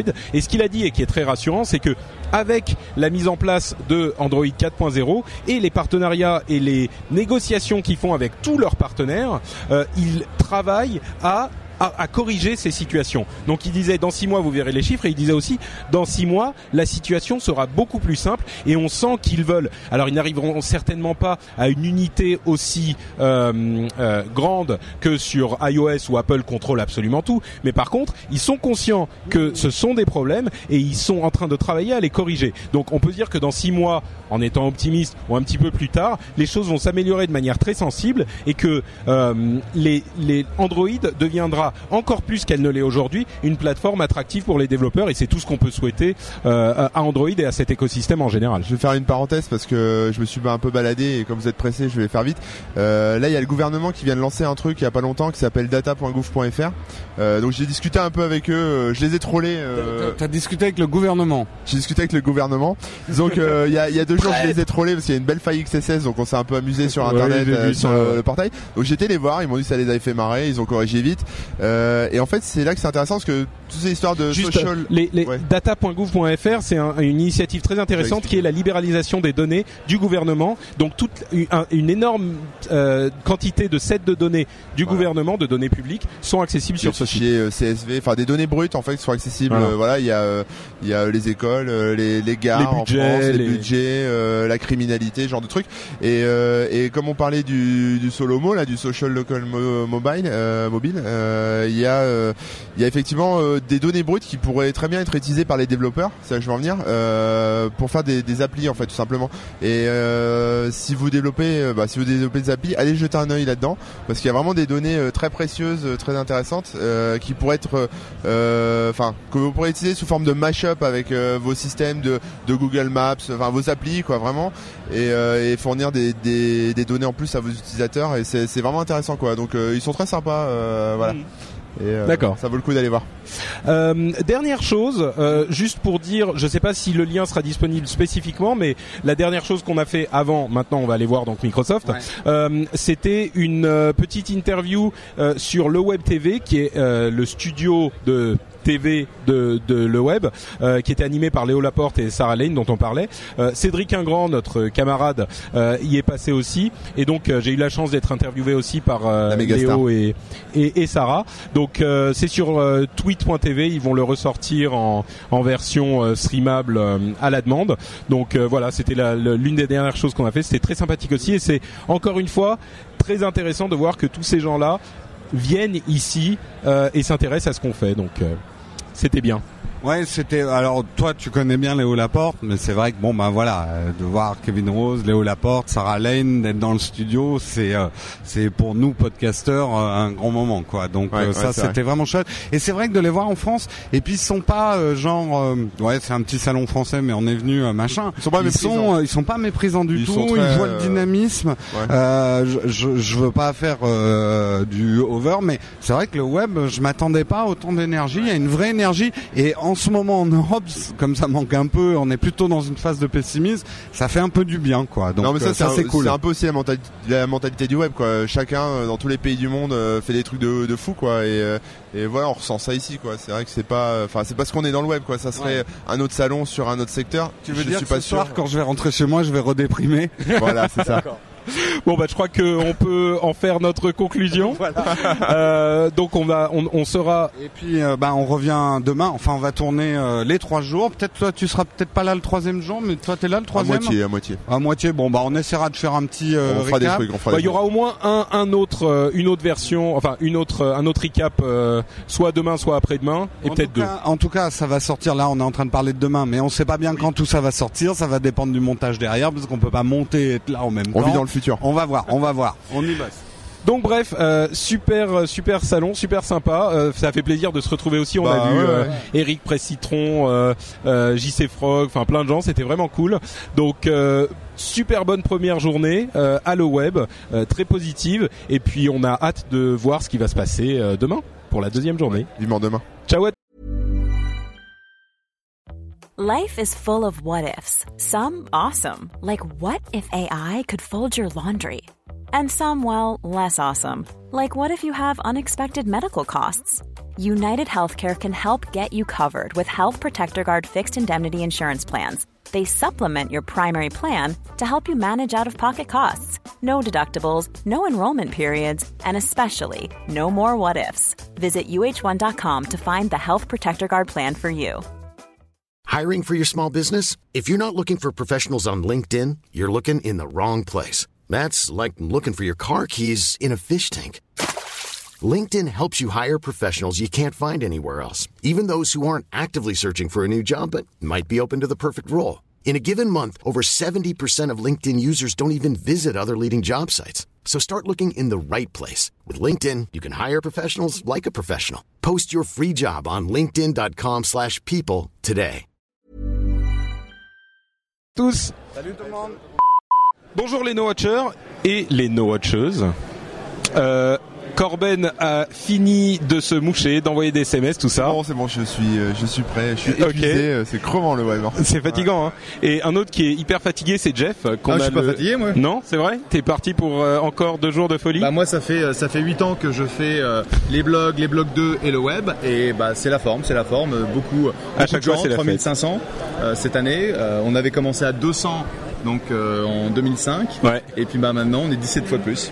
C'est pas mal. C'est pas mal dans une infrastructure qui est monstrueuse. C'était Une équipe de production. 2005. Ouais, moi hier, hier, je disais en fait quand on a fait le résumé du premier jour, je disais que ça faisait une dizaine d'années, mais en fait c'est beaucoup moins. Ça fait à peine Ouais. 6 ans. Euh, si tu veux, ce qui s'est passé, c'est euh, euh, la première conférence du blogging, c'était Blogon en 2004. Ça a inspiré Loïc et qui a fait le premier Les Blogs qui était au Sénat à Paris. Et euh, on avait oublié qu'il fallait passer au travers des détecteurs et donc euh, ça a mis 45 minutes à faire rentrer les 200 blogueurs. Et euh, après, euh, on a doublé, redoublé et doublé encore et euh, c'est devenu euh, ce que c'est aujourd'hui. Ouais, parce que moi j'étais là il y a deux ans. Euh, L'année dernière, j'avais pas pu venir. Uh-huh. Et euh, il y a deux ans, bon, c'était pas 2000, ici. C'était C'est- 2000 voilà. et Et c'était 2500, un truc comme ça quelque chose comme ça, un petit peu moins même. euh, et c'était beaucoup moins impressionnant. Enfin, c'était déjà, c'était déjà grand, mais moins qu'ici. Ici, c'est carrément. Enfin, il y a trois salles. euh, c'est c'est assez, c'est assez énorme en effet. dire quand tu prends, quand tu rentres sur la sur la salle, euh, dans la, Oui. dans la salle, et tu montes sur la scène et tu dis oh la vache mais il y a plein de monde. Tiens, rapproche un peu le- C'est assez impressionnant. hein. Bah, alors justement, tiens, euh, venons-en à ce qui s'est passé aujourd'hui. Euh, deux choses dont j'aimerais que tu nous parles euh, Mhm. pendant que tu es là, parce que tu, as, tu risques de devoir partir assez vite. D'abord, tes impressions générales sur cette édition, donc que tu as commencé à nous donner, et ensuite le panel que tu as fait ce matin et tes impressions sur le panel et ce que ce qui y a été dit aussi, qui Bien était le, le money panel sur les investisseurs en général dans le monde du tech. Ouais. Alors bon, cette édition. euh, donc les autres années, le, le web c'est une conférence de deux, de deux jours et donc euh, Loïc avait systématiquement euh, énormément de, de présentateurs, de panels, etc. Et je lui ai dit, écoute, c'est trop, c'est trop condensé. Essaye de voir si on peut faire trois jours. Donc Ouais. on fait trois jours. Et derrière, qu'est-ce qu'il nous fait Il nous recondense tout ça et il nous met une liste d'à peu près 150, euh, 150 intervenants avec des très très grands noms quand même. Puisqu'on a commencé avec euh, Karl Lagerfeld dont on a parlé euh, hier, euh, ce qui était quand même assez grandiose, bizarre mais grandiose. Ouais, c'était un peu Euh, étrange, mais marrant. hein Regardez la vidéo du jour précédent, euh, on vous décrit ça, c'est marrant. étrange. Euh, et euh, après, bon, Eric Schmidt pour euh, 45 minutes, bon, avec un petit peu de la partie pub euh, pour Android, Ouais. n'est-ce pas Mais quand même une intervention intéress- intéressante. Et globalement, quand je regarde en fait les intervenants de, de cette édition, je suis épaté. Bon, je suis un grand copain de Loïc, je vais le, je vais le reconnaître, mais il m'a quand même épaté. Ouais, bah, c'est ce qu'on disait un petit peu aussi. Euh, mais nous, bon, on, on est, euh, on fait partie, on, on est en France et donc on regarde ça comme des Français qui généralement sont spectateurs extérieurs de ce type de conférence et on a l'impression que euh, on a un petit peu la crème une partie de la crème euh, de la Silicon Valley qui est venue en France et que donc on a une conférence qui est euh, comparable, peut-être pas en intensité mais en tout cas en qualité à ce qu'on peut avoir euh, Ah oui, là-bas. ah oui, Est-ce qu'on est vraiment dans le même dans la même cour Absolument. Je peux même te dire que, mis à part une conférence de Tim O'Reilly qui est la, la euh, Web 2.0 University, ou je sais plus comment ça s'appelle, qui est une conférence beaucoup plus grosse, qui est vraiment orientée développeurs. En termes de euh, conférence sur trois jours avec un, un, un programme aussi riche, il n'y a même pas l'équivalent aux États-Unis. C'est une des plus grosses conférences tech et business, ou business du tech, euh, qui existe au monde aujourd'hui. D'accord. Donc, On est chanceux quoi. ouais. Bah, oui, bah, je pense, et, et je sais pas si vous avez, je sais pas ce qui est, ce qui est sorti en fait du, euh, du discours du président, mais hier soir, en fait, Sarkozy nous a reçus à l'Élysée. Euh, Il recevait qui exactement et dans quel but Peut-être que tu peux nous bah, dire. c'était Loïc et moi, euh, et puis euh, 200 Pékin. Euh, non, non, c'était l'ensemble, l'ensemble des euh, des speakers du web qui étaient invités, plus euh, quelques partenaires, etc. Donc à peu près 200-250 personnes. Et euh, le président a, a en gros parlé pendant à peu près 10 minutes sur ces grands points de l'innovation en France, l'internet, etc. Et il a rendu hommage à Loïc et Géraldine en disant le web est maintenant un des composants majeurs de la valeur de l'économie numérique en France. Je pense que c'était un très bel hommage et pour les gens qui sont proches d'eux, euh, ça nous a fait très plaisir. Bah, c'est vrai qu'on en discutait notamment euh, quand j'étais. Si, si vous voulez regarder, si vous parlez anglais, la- l'interview euh, qu'on a fait sur les, le, le web TV, donc avec Tweet, avec Léo Laporte hier, c'est un des trucs qu'on disait, c'est que moi j'ai vraiment l'impression, en tout cas personnellement, que il y a dans ce monde euh, du tech, évidemment, c'est dominé par des anglophones et des américains, et il y a quand même une, une alors 90% anglophones, et il y a quand même une petite composante française qui est, euh, moi, dans ce que je vois dans les podcasts, en tout cas, euh, qui est identifiée par des gens comme Loïc, comme toi, comme euh, euh, Cédric, Guin- par exemple, Cédric Fabrice Guinda aussi. euh, que je ne connais pas, tiens. Bah, tu devrais le connaître. C'est un, Oui, bah un oui. garçon remarquable, un entrepreneur. bah, il a, il été en fait le, le- l'entrepreneur derrière Auckland. Tu te rappelles d'Auckland dans les années 2000 euh, Et bah, aujourd'hui, il a fait euh, pas mal de. Tu te rappelles pas d'Auckland? Non. Non plus. J'étais Ah, au Japon dans les années, en au début cas, des je- années 2000. En tout cas, je le sais. Bon, c'est un, un copain. Et c'est un mec donc qui a créé euh, 5-6 boîtes. C'est aussi Mm. un, un business angel très actif, surtout en- au Brésil et en Russie. Euh, et c'est un, un mec assez extraordinaire. Tu devrais, je, je me permettrai de vous recommander. Eh ben, on va, on va, C'est un mec qui est vraiment très bien. on va le faire. Auckland, si je me souviens, c'est un genre d'eBay, euh, site de vente aux enchères. Ouais. D'accord. Et d'ailleurs, qu'ils euh, ont été rachetés par eBay. Euh, alors effectivement, on se, on se posait la question, ou en fait on se disait, finalement, il y a euh, les Américains et les Français qui sont vraiment, euh, bon, il y a des gens dans tous les pays du monde bien sûr, mais je veux dire, il y a une vraie marque euh, française et comme le disait Eric Schmidt, il y a une vraie compétitivité en France et une vraie opportunité. Et toi, tu vois ça euh, de ton point de vue d'investisseur. Je veux dire, on peut faire un petit cocorico quand même euh, et, et, et une félicitation à Loïc, euh, bien sûr, mais en même temps se donner du courage tous ensemble en France parce qu'on peut faire des trucs quoi. Euh, plus même, on les voit plus en tout cas que d'autres pays qui ne sont pas euh, aussi présents. Oui, je pense que euh, bon, aujourd'hui, tu regardes, tu regardes les atouts de, la France. Moi, je me rappelle donc avant de, partir aux États-Unis il y a 11 ans, euh, j'étais en France hein, et, j'ai eu des équipes d'ingénieurs et je trouve que les ingénieurs français ont toujours été excellents et ils ont toujours travaillé vachement, vachement dur. Alors que les Américains sont aussi très bons, mais ont tendance à surfer sur Internet, à faire du Twitter, etc. et donc en termes de productivité, en fait, il est prouvé que les Français sont, euh, sont, sont plus hauts. Le seul problème, c'est cette notion de prise de risque, le fait de se lancer, de dire bah tiens on va faire une, une conférence de blogueurs et puis on va la refaire et puis on va on va mettre des moyens et puis et puis d'un seul coup on se retrouve avec une plateforme qui est une des plus grosses conférences au monde et ça ça, ça nécessite d'avoir euh, Ouais. bah, le courage de d'y aller de prendre le risque et de réussir. C'est cette étape de se dire, euh, je risque de me casser la gueule, mais j'y vais quand même. L'i- L'idée Yep. que si je réussis, euh, ça va. Je veux faire ce que j'ai envie de faire et de cette culture d'entrepreneur- d'entrepreneuriat qu'on a peut-être un petit peu moins en France, c'est vrai. Ouais.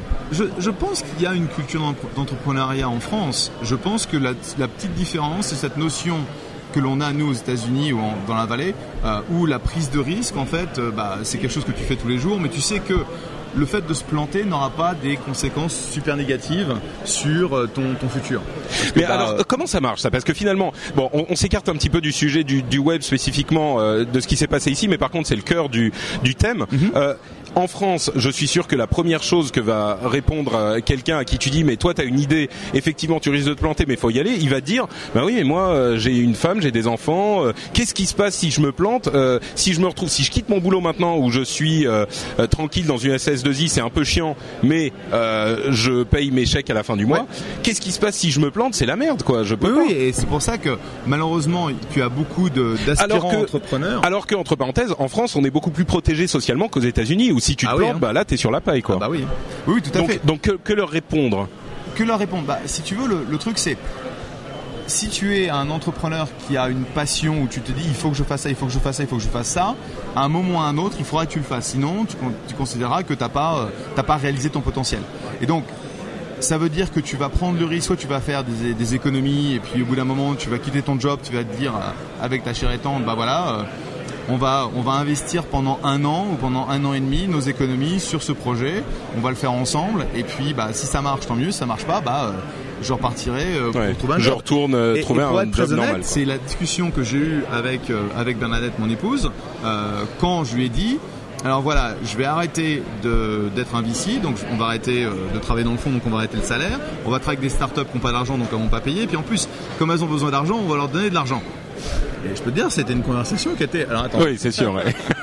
Je le répète, plus d'argent là, plus d'argent là, qu'est-ce qu'on fait? Et en fait, euh, j'ai eu la, j'ai eu cette chance d'avoir son soutien pour euh, faire ça pendant euh, un an, deux ans, et puis bah ça a bien marché. Et puis bah aujourd'hui, Softec est un, des leaders sur le, le marché du, de l'investissement de, de jeunes pousses, comme on dit, aux États-Unis. Parce que initialement j'ai fait cette prise, j'ai pris ce, ce risque avec euh, mon propre capital et puis bah aujourd'hui euh, là on est en train de, de boucler un, un fonds de 50 millions. Moi, j'ai écrit un édito ce matin sur euh, sur tout ça, ces histoires de passion. euh, je, je trouve que c'est important que les gens euh, se, se lancent et vraiment vivent de leur passion en fait. Ça, oui ça peut complètement, être complètement. Et euh, bah, moi je l'ai fait là cette année, j'ai créé ma boîte en fait cette année. Et, euh, genre c'est aussi c'est aussi une question d'opportunité. C'est-à-dire que c'est vrai quitter un taf c'est pas évident. euh, on est un peu coincé, etc. Faut payer comme tu dis les chèques et tout. Euh, là j'en ai profité euh, voilà de démissionner donc c'était l'opportunité. Et il y a quand même des trucs en France genre les aides à la création d'entreprises, ce genre de choses qui permettent quand même de d'assurer les arrières pendant plusieurs mois et de se Ouais. lancer quoi. Il y Non, a et pas j'ai- de choses. hein. J'ai eu un, un déjeuner avec Eric Besson, donc euh, le, le ministre de l'industrie, euh, de l'économie numérique, ou euh, euh, L'un des deux. ouais. L'économie numérique, je crois. le, le grand bleu, le cinquième élément, euh, Nik- Nikita, tout ça c'est Eric Besson quoi. voilà. Et donc, vache, j'ai- oublié de demander autographe.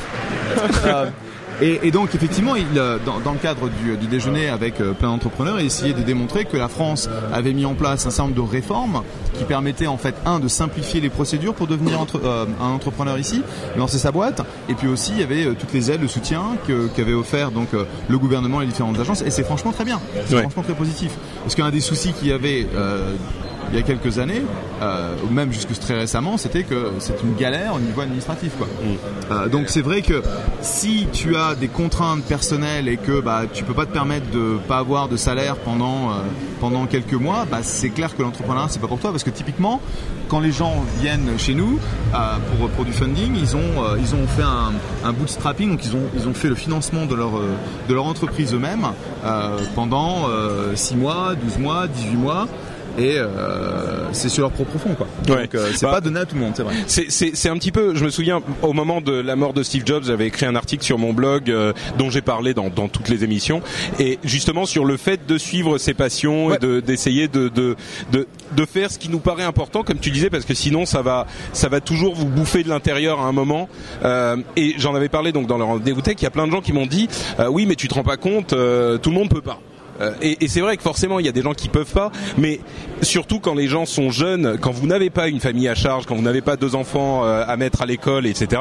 euh, c'est le moment de se lancer. Et, et- et en France, on a un terreau euh, qui est de plus en plus positif, et Mhm. donc il n'y a pas de raison de ne pas en profiter, quoi. Oui, et, pour être très honnête, c'est à ce moment-là on peut se permettre de prendre des risques, c'est à ce moment-là on peut faire des choses, c'est ce moment-là où euh, si votre votre rêve c'est de partir euh, euh, bah, à Berlin, dans Silicon Valley, etc., que vous avez l'opportunité de le faire, faites-le. Moi c'est le seul regret que j'ai, c'est que je suis parti aux États-Unis à 33 ans et pas 23 ans. ouais. Euh, mais bon. Plus. Corben.us bientôt. Euh, non, point Auvergne. Euh, c'est moi, moi, la, ma Silicon Valley à moi, c'est l'Auvergne, mais euh, mais non, moi, c'est ce que j'ai fait. Enfin, vivre de sa passion, c'est quand même extraordinaire, mais euh, c'est vrai que c'est c'est difficile. Hein, faut ramer, euh, faut quand c'était facile, tout le monde le on peut, on peut se lancer comme si ça euh, direct euh, sans réfléchir entre guillemets ça peut marcher mais c'est risqué quand même quand t'as une famille ou même euh, voilà faut payer l'appart etc c'est pas c'est pas évident mais en prenant des précautions et en taffant le soir euh, dur et en voilà en, en faisant ce qu'il faut pour euh, d'un côté savoir lâcher son boulot sans se retrouver dans la merde et euh, voilà, c'est pas mal. Et si vous êtes en région parisienne et que vous payez des loyers de fou, euh, partir en province c'est aussi une bonne idée parce que maintenant avec internet on peut bosser n'importe où et Nous, finalement, No Watch, ce qu'on est en train de faire, on le fait complètement virtuellement. On a, on est tout le temps sur Skype, par email. On a une vraie infrastructure de, de boulot. Euh, qui est qui a Et, pas besoin. euh, Il y a des gens à Bordeaux, il y a des gens à Paris, il y a des gens. Et ça, euh, mine de rien, enfin moi je le vois, j'aurais pas pu le faire si j'étais, si j'avais pas déménagé parce que pour payer le loyer, etc. En région parisienne, c'était la folie. Donc euh, c'est vrai que c'est, c'est un truc. Si vous avez une idée de start-up, une boîte, etc. Euh, quitter Paris, c'est pas une mauvaise idée, à moins que vous ayez vraiment besoin de clients, de ce genre de choses, etc. Mais bon voilà. Non, c'est c'est- un super point en fait euh, que dit Corben parce que aujourd'hui, moi je me rappelle quand, quand j'ai, je suis devenu VC, ça coûte à peu près 5 millions de dollars pour lancer la boîte. Quand je suis devenu business angel 4 ans plus tard, ça coûtait à peu près 500 000 dollars. Maintenant, tu as des gens qui, qui développent un produit sans parce aucun que la financement. technologie permettait de faire les choses plus. Voilà. Parce que oui, tu avais, l'open source, parce que tu as commencé à voir le cloud, etc. Mais aujourd'hui, tu peux vraiment développer une, une boîte et un produit avec quasiment rien. J'ai des gens qui viennent me voir en disant ça m'a coûté entre 5 et 10 000 dollars ou 5 et 10 000 euros. Évidemment, t'as pas des tonnes de clients, t'as pas des tonnes de validation, mais la base, le corps est fait. Et donc il y a beaucoup de gens qui commencent à être entrepreneurs, le week-end ou le soir, et ils continuent euh, la journée à, faire le, job qui va permettre de payer les, euh, payer, euh, les factures. Alors on parlait de tweet tout à l'heure. Je crois que tu as l'interview qui commence dans pas longtemps. Dans Euh, 10 minutes. Donc euh, on va on va se. Je peux, je peux être casual, casu- casual late aussi. hein. Ah oui, bah on est en France. Hein. Euh, c'est fashionably late. Euh, tu tu tu as justement fait un participé à un panel ce matin Ouais, de, de sur le- d'investisseurs. The Euh, Money Panel. le- qui fait un petit peu chaque année l'état des lieux Ouais. euh, de, de l'investissement euh, dans le domaine euh, de la technologie. Euh, Qu'est-ce que vous avez raconté et où on en est? Donc euh, ce matin on était on était quatre sur ce on était quatre sur ce panel. Donc on était deux à représenter je dirais l'écosystème plus euh, jeune pousse donc moi et mon copain Dave McClure et puis on avait euh, deux deux VC européens euh, donc un d'Axel et un de, Wellington un français Eric Archambault. Et euh, en gros ce dont on parlait c'est qu'est-ce qui se passe en ce moment en termes de de grands mouvements euh, au niveau des, des plaques tectoniques. Et il y a plaques tectoniques il y en a plusieurs. Un c'est au niveau euh, jeune pousse aux États-Unis, c'est un peu la folie. On, on a l'impression vraiment que il y a pas, y a, on est dans un univers parallèle. Il n'y a pas de, de crise, crise, ça n'existe ouais. pas. Tout le monde, il y a personne qui a de dette, etc. Et donc il y a énormément de, de financements qui se font. Euh, C'est une illusion d'optique ou c'est vraiment la situation là-bas? C'est vraiment la situation, je te jure. C'est, euh, j'ai jamais, enfin, ça fait ça fait 11 ans que je suis en, je suis investisseur. Ça fait 7 ans que je travaille donc euh, dans cet écosystème du, euh, du web. On a triplé quasiment le nombre de dossiers qui nous arrivent euh, par mois, à peu près. Par contre, nous, on ne fait que 20 investissements par an, et donc on n'a pas changé notre rythme d'investissement. On a juste changé le filtre. Donc beaucoup d'activités au niveau jeune pousse. Après, il y a pas mal d'activités qui se fait sur les boîtes qui démarrent bien, donc euh, sur ce qu'on appelle le, Series A, Series B, donc euh, l'investissement euh, VC assez traditionnel. Bon, par définition, les États-Unis c'est plus actif.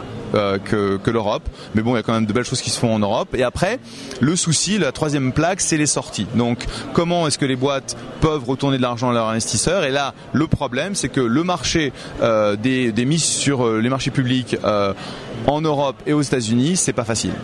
Et donc à un moment ou à un autre, quand, quand les sociétés veulent entrer en bourse. veulent en entrer fait. en bourse, c'est ça, oui. Euh, quand ils vont faire leur IPO. Et là, par contre, euh, c'est pas facile du tout pour les boîtes américaines. On a vu donc Groupon euh, se faire euh, se prendre une dévissée là après Après une belle entrée. après une belle entrée. Donc c'est la bonne. Alors, y a la bonne nouvelle, c'est qu'il y a des sorties. La mauvaise nouvelle, c'est qu'il n'y en a pas assez. Et euh, ce que j'ai entendu de, de mes de mes collègues européens, c'est qu'en fait, eux, ils seraient bien contents d'avoir au minimum quelques sorties parce qu'il y a vraiment pas grand-chose. Et c'est ça en fait le souci aujourd'hui, c'est qu'on voit pas comment est-ce que cette espèce de grippage du marché de la sortie euh, va se va se défaire. Et à un moment ou à un autre, Finalement, le, le marché de la sortie, en fait, c'est la rencontre entre votre univers parallèle où tout va bien et, Voilà, et la euh, réalité. la réalité où c'est la crise. où c'est plus euh, parallèle ouais. du tout. D'accord. ok. Et donc c'est là où, euh, à un moment ou à un autre, on sait très bien que ça va, ça va craquer quoi. Mais Et ça va craquer comment en fait? Bah, ça va- Qu'il va plus y avoir d'argent à investir parce qu'on n'aura pas. Non, c'est que en fait les gens vont devoir passer. euh, Enfin, il y a des, il y a des, il y a des problèmes systémiques si tu as des boîtes qui sont dans ton portefeuille pour trop longtemps, genre juste euh, 3 secondes, un fonds de capital risque c'est créé pour 10 ans. Si jamais tu as une boîte qui a 12 ans, elle tient plus dans le fond, il faut faire plein des choses un, au Ouais. niveau légal, etc. pour le gérer. C'est technique, on s'en fout. Mais en tout cas, c'est quelque chose qui à un moment ou à un autre, si ça se prolonge, va être un problème. D'accord. Bon, Bon, on- mais c'est pas la fin du monde. Et et aujourd'hui, on n'y pense pas. Et pour être très honnête, moi, quand j'investis dans une boîte, de toute façon, la boîte elle ne va pas sortir pour 5, 6, 8 ans. Et donc, euh, bah, je m'en soucierai dans 6, 8 ans. C'est marrant parce qu'on a parfois l'impression que euh, l'univers de la de la tech et de la Silicon Valley et des, des angel euh, investors c'est un petit peu la, la loterie quoi. On se dit euh, ils arrivent, euh, ils mettent euh, euh, 100 000, 200 000, 1 million et ils ressortent au bout de un an ou deux ans. Ils font une sortie à 10 euh, à 10 fois et en fait c'est pas du tout ça quoi. Généralement vous êtes euh, partenaire des, des gens chez qui vous investissez sur 5-6 ans c'est votre euh, Donc, durée normale. tu quoi. vas, tu vas avoir des gens qui font ça, c'est-à-dire ils vont mettre les premiers tickets, ils vont sortir dès qu'il y a d'autres investisseurs qui rentrent. Après le Series A par exemple, nous c'est pas du tout notre philosophie à Softec. On est, on est en fait des, des- on est des VC, on est des capitaux risqueurs. Donc euh, simplement on investit très très tôt. Et pour nous, pour faire de l'argent, en fait, il faut que la boîte se vende. Euh, cela dit, euh, je dirais qu'on parle toujours des choses qui fonctionnent, on parle toujours des euh, Ouais. euh, des sorties à 10x en un an. Et, Ouais. et je veux dire, mon premier investissement euh, en 2005, c'est une boîte qui s'appelait Truvio qui a été rachetée par AOL pour euh, 17 fois la mise en 11 euh, en 10 mois et 3 semaines. Donc tu vois, ça arrive. OK Mais ça c'est avoir le cul bordé de nouilles euh, pardon, euh, c'est de chanceux. Et c'est pas là-dessus Ouais, que tu compter. quoi. C'est Ouais. pas la norme. Ouais, d'accord.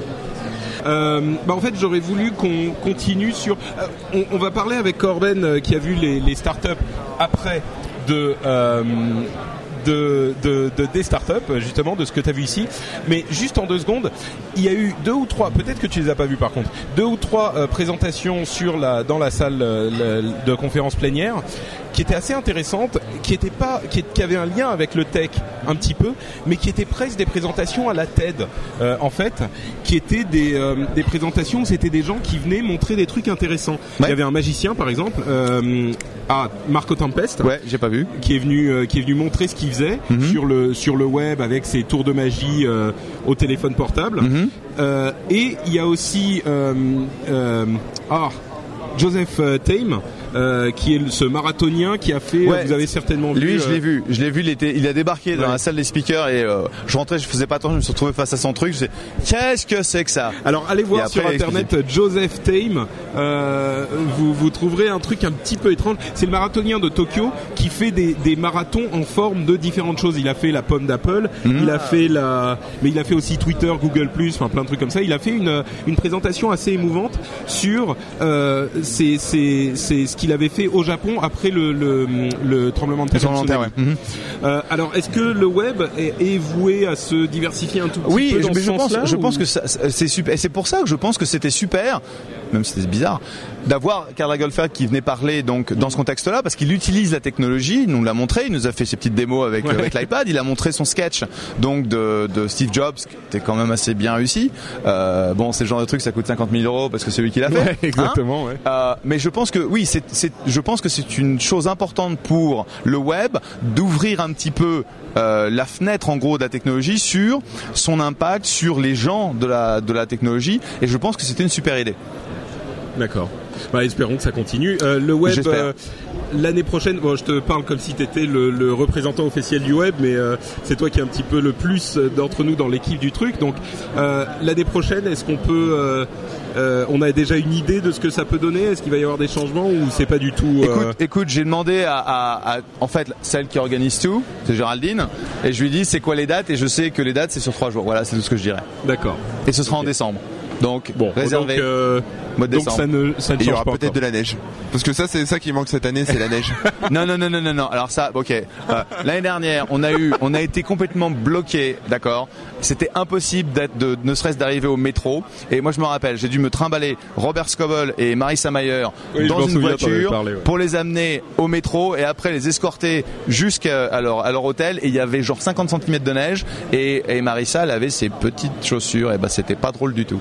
Oui, oui, oui, je m'en souviens, on en avait parlé. Donc euh, pas de neige. Merci Corben. Euh, Marissa Meyer d'ailleurs qui a fait une euh, une, euh, une interview avec MJ Sigler euh, tout à l'heure. Euh, elle a elle a j'ai été assez surpris de voir à quel point elle a, elle, elle a un truc bizarre cette femme. Elle a un regard troublant. Elle a une sorte de de de, de charisme Elle louche, c'est ça que tu veux bizarre.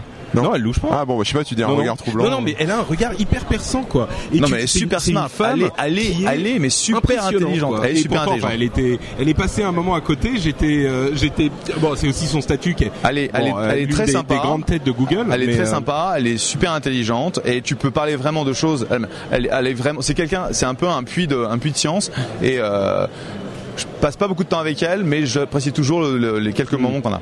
D'accord. C'est dommage. C'est dommage, quoi. C'est dommage quoi. Tu passes pas beaucoup de temps avec elle Bah, Bah, euh, c'est- qu'est-ce que tu veux dire là Je crois que, je crois que Corben a des Je pense vues que sur c'est le Marissa moment, Mayer.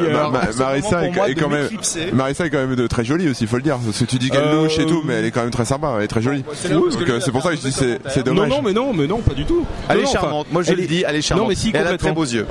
Elle est, elle, elle, elle a vraiment un regard perçant, quoi. C'est Parce Enfin, qu'elle est j'étais super surpris. intelligente. Donc voilà, ça Bref, nous a hein. troublé, ça nous a troublé le Patrick. Oui, le oui, non, Corben. mais complètement. Euh, moi ça va, je trouve qu'elle a de très beaux yeux et là-dessus, nos On se watchers, nos quitte. watcheuses, on se quitte, on se retrouve sur le rendez-vous tech. À très bientôt. Ciao et merci d'être venu. Donc, Jeff a été transformé en quelqu'un de beaucoup plus beau. Et avec beaucoup moins d'argent. Enfin. Donc, Euh, n'investissez pas en on va pas-. On parler euh, start-up parce que le web c'est Oui. quand même beaucoup start-up. C'est très très euh, concentré sur les start-up et euh, Corben en, a- en a rencontré quelques-unes. Oui, et même Corben, c'est ce que tu disais hier. Tu disais le seul truc intéressant à l'ON. Non, un des trucs les plus intéressants, c'est vrai que c'est les startups. Mais là, je te rejoins.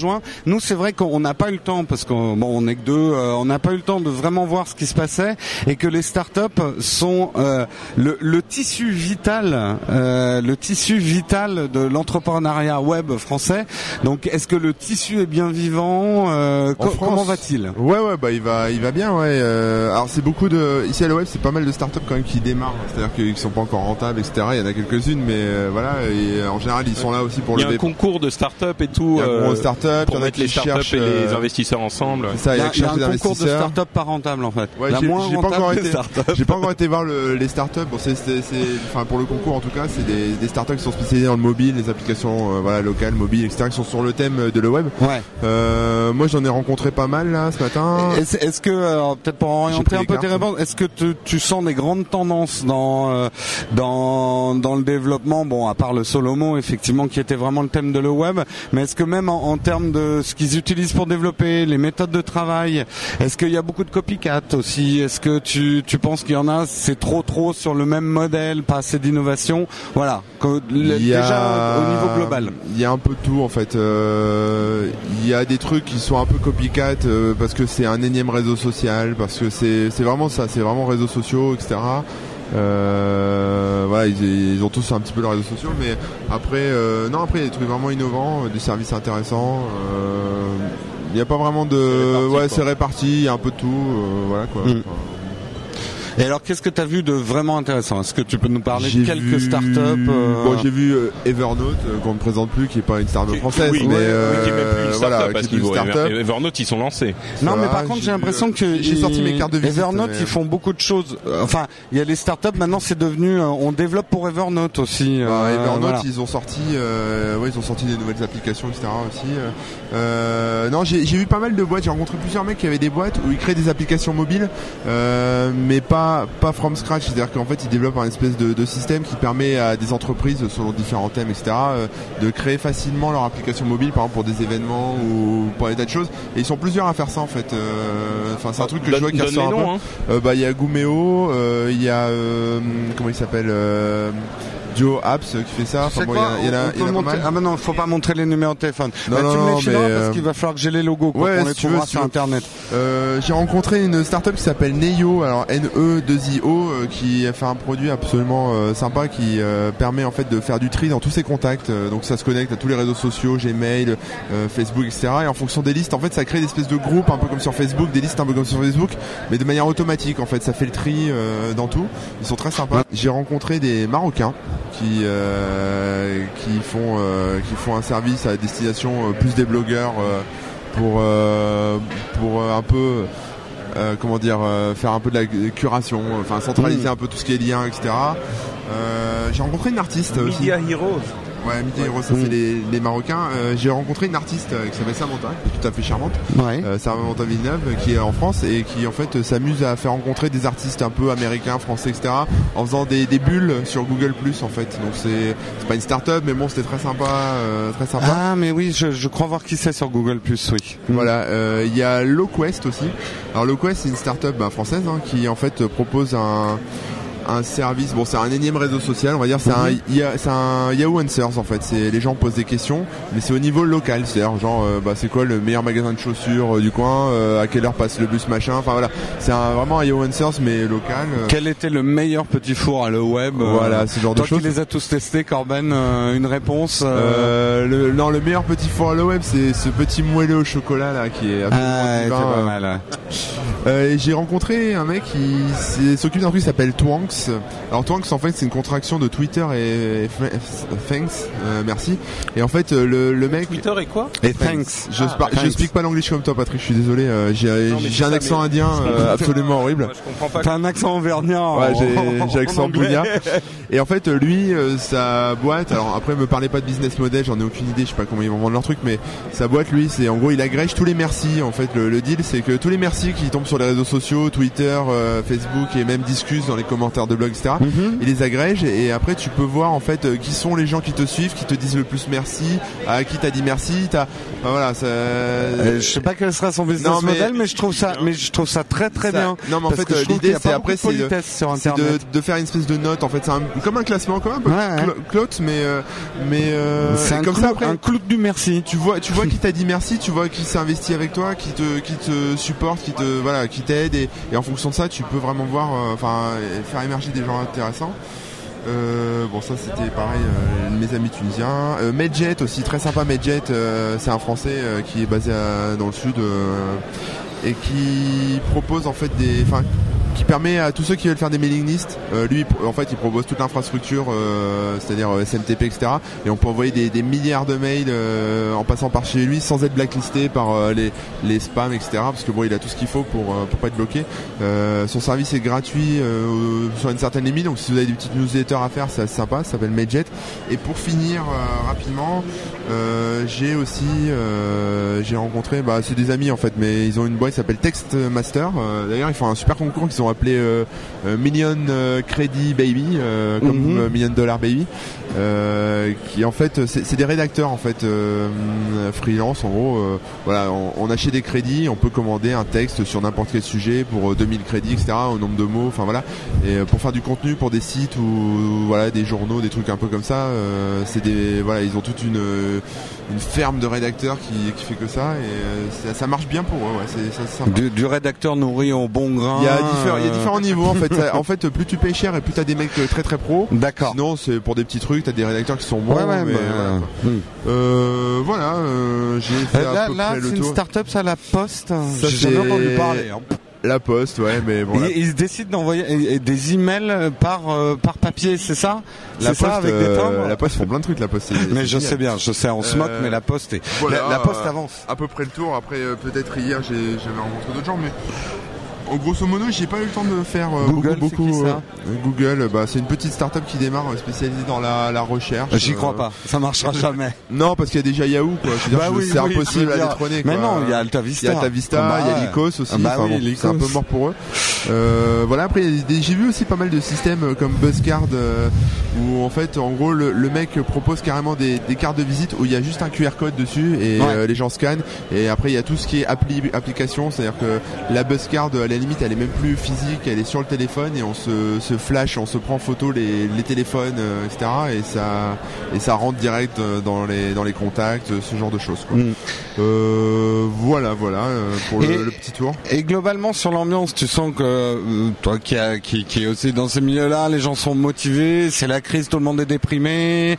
Co- Comment ça se Les passe gens sont on motivés vient, parce on que vient de dire qu'en fait il y a plein d'opportunités et que c'est bon, on y va. Si tu nous dis que l'ambiance est pourrie, Oui, non, mais on va attends, être déçu quoi. Il y a ce y a un truc, il y a dans- l'ambiance aussi. Il y, euh, a, il y a le mec, euh, j'ai rencontré là tout à l'heure un mec euh, qui s'occupe d'un site qui s'appelle Quipper. Euh, c'est un agrégateur, enfin c'est un, un truc pour faire un peu de curation, euh, etc. Euh, qui m'a abordé assez vivement, en- assez ouais, euh, pas violent parce qu'il est un peu comme ça, il est très expansif. Oh Corben, euh, salut. Ouais, mais en gros, bon, il, il reprochait un peu aux gens qui ont des blogs, euh, qui ont des sites, etc., de de pas assez parler euh, des entreprises françaises, de pas assez mettre en avant euh, des fonctionnalités, parce que lui, il est dégoûté de voir que bah, il a, lui ou même d'autres inventent des choses super euh, euh, tech, euh, super à la pointe, qui ont de l'avance, etc que presque personne en parle, que ça marche pas forcément tout de suite très bien, et que bah, du jour au lendemain, euh, Google ou une grosse boîte ou une start-up américaine lance le truc, ça buzz à mort, et nous en France, on reprend les news des États-Unis, on en reparle, et, Ouais. et du coup, lui, euh, le truc, il l'a pondu il y a 4-5 ans, tu vois, et, et ça l'écœure un peu de voir que toute la force en France qu'on a, euh, même nous en tant que relais, on, la met pas forcément en avant. Alors je lui ai, je lui ai, on a discuté longtemps, mais je lui ai expliqué grosso Mais modo qu'il y, y avait trois facteurs en fait pour pour qu'un truc marche vraiment. C'est déjà bon la qualité de- du site quoi.